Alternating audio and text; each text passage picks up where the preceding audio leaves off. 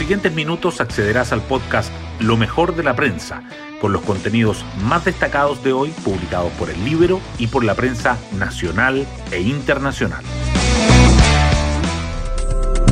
Buenos días, soy Magdalena Olea y hoy martes 16 de marzo les contamos que nuestro país debiese batir el récord de los 5 millones de vacunados contra el COVID-19. Es un número impresionante que permite apostar que las metas que se ha fijado el Ministerio de Salud se cumplirían.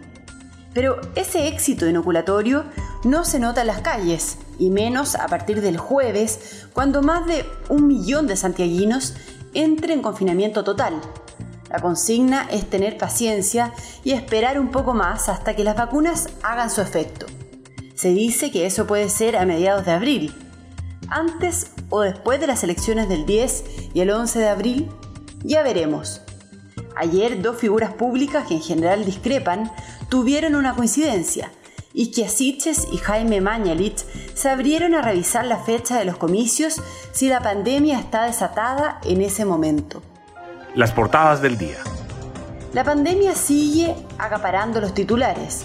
El Mercurio destaca que los contagios llegan a su pic desde junio y obligan a extender las cuarentenas y a suspender las cirugías selectivas en 12 regiones y que Isquiasiches y Jaime Mañalich abren un debate al plantear la opción de aplazar los comicios de abril, mientras que la tercera resalta que el gobierno desestima postergar las elecciones y apuesta por la eficacia de nuevas medidas contra el coronavirus. La presión religiosa que hizo ceder a la moneda y permitir ceremonias en fase 2 y cómo acceder al ingreso familiar de emergencia con el paso a cuarentena y a transición. Los otros dos temas que en los que los diarios coinciden son en el debut de la matrícula femenina en el Instituto Nacional, que recibirá sus primeras alumnas tras 207 años, y la nominación al Oscar como mejor documental de El agente topo de Maite Alberdi.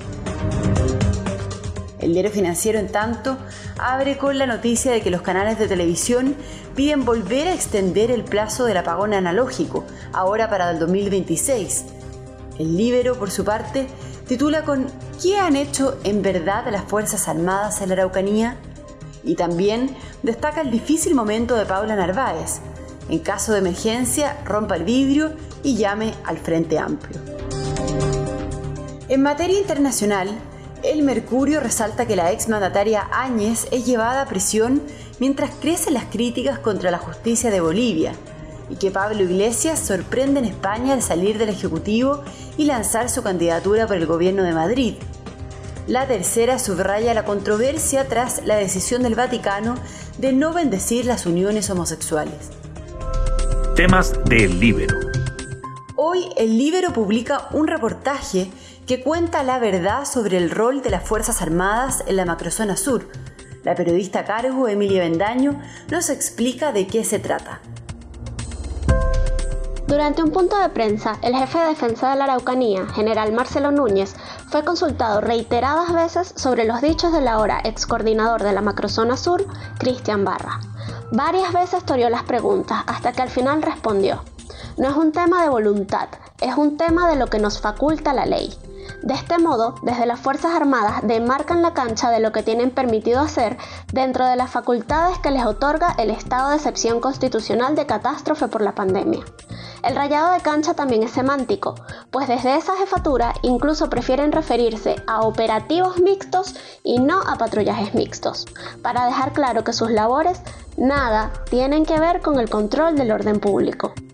Esto no quita que las Fuerzas Armadas ya hayan cumplido con los compromisos pactados, como la transferencia de vehículos blindados, tecnología y logística, y también han impartido cursos y participado en reuniones de coordinación. Pueden encontrar el reportaje completo en www.ellibero.cl.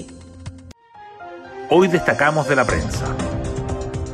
Después de cuatro meses sin confinamientos totales en la región metropolitana, nueve comunas volverán el jueves a la fase 1 del plan paso a paso. En total, más de 6,5 millones de personas en el país estarán en cuarentena desde ese día. La autoridad sanitaria informó las nuevas medidas en medio del persistente aumento de casos de coronavirus. Ayer se reportaron 5.117 nuevos contagios y 98 personas fallecidas, además de 33.379 casos activos, la cifra más alta desde junio. Como un flashback de marzo de 2020, el exministro de Salud Jaime Mañalich empujó el debate sobre la pertinencia de realizar la votación del 11 de abril en medio de parámetros epidemiológicos negativos. La presidenta del Colegio Médico, Isquia Siches, coincidió en que es preciso analizar el comportamiento de la pandemia en las próximas semanas. En el gobierno creen que aplazar los comicios no es viable, pues se requieren dos tercios en el Congreso para aprobar esta decisión.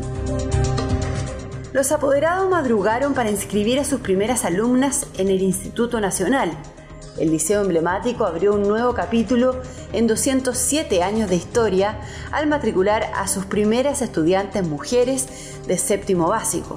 Más de 150 niñas se inscribieron en un proceso de admisión extraordinaria que seguirá hasta llegar a los 250 cupos disponibles. En medio de una discusión que sigue entrampada en el Congreso, el Consejo Consultivo Previsional advirtió sobre el impacto de la ampliación del pilar solidario del 60 al 80% de la población. El organismo calcula que el gasto total fluctuaría entre 1,5 y 1,9% del PIB, lo que pondría una presión sobre las finanzas públicas. También dijo que generaría desincentivos a trabajar en el mercado formal. Y nos vamos con el postre del día. El agente Topo, el documental de la chilena Maite Alberdi, competirá en la categoría de mejor documental tras ser nominado ayer en los premios Oscar.